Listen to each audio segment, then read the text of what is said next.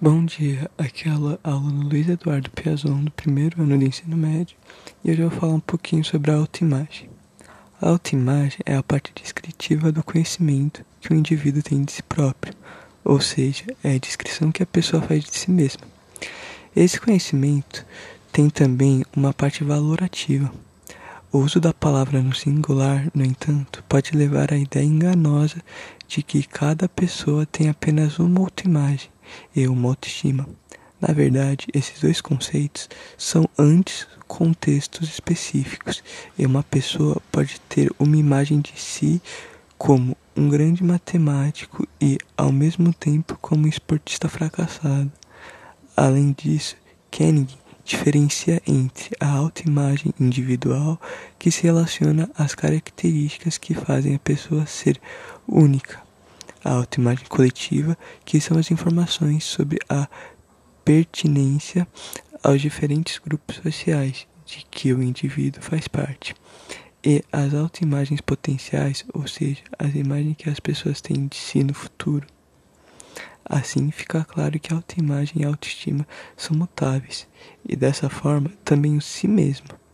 Grande parte da autoimagem é constituída na infância, mas mesmo na idade adulta, quando ela já se estabilizou, pertence o conceito dinâmico. Esse caráter dinâmico de si mesmo é condição básica para a psicoterapia. Agora vou falar um pouquinho sobre distúrbios da imagem. Em um mundo em que a era digital tomou conta, fotos naturais são cada vez mais raras imagens retocadas, corpos perfeitos, rostos impecáveis e cobrança para que todos estejam dentro de um padrão que na realidade não existe para ninguém.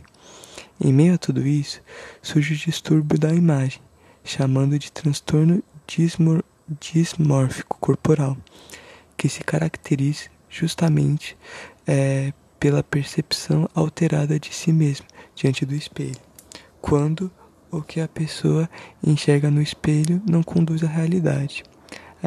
A insatisfação com o corpo passa a ser tão significativa que traz sofrimento psicológico. Essa insatisfação normalmente está ligada ao peso ou à forma do corpo. A pessoa se enxerga mais gorda do que é de fato, e essa distorção de imagem acaba muitas vezes por levá-las a, a transtornos alimentares. Eu vou falar um pouquinho também sobre sintomas e de distúrbios de imagem. Gastos específicos, gastos excessivos com produtos de beleza ou cirurgia plástica, busca por, buscas por imagens perfeitas nas redes sociais e comparação de si mesma com esse ideal de perfeição. As pessoas que sofrem com esse transtorno costumam examinar a sua aparência com frequência no espelho e sempre estão insatisfeitas as pessoas tentam é, se esconder o que a incomoda e algumas vezes deixam de vivenciar experimentos por medo de expor o defeito imaginário, evitar situações sociais ou fotos.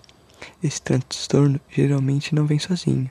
As pessoas que têm esse distúrbio de imagem também sofrem por depressão, abusam de bebidas alcoólicas e sofrem bulimia ou anorexia.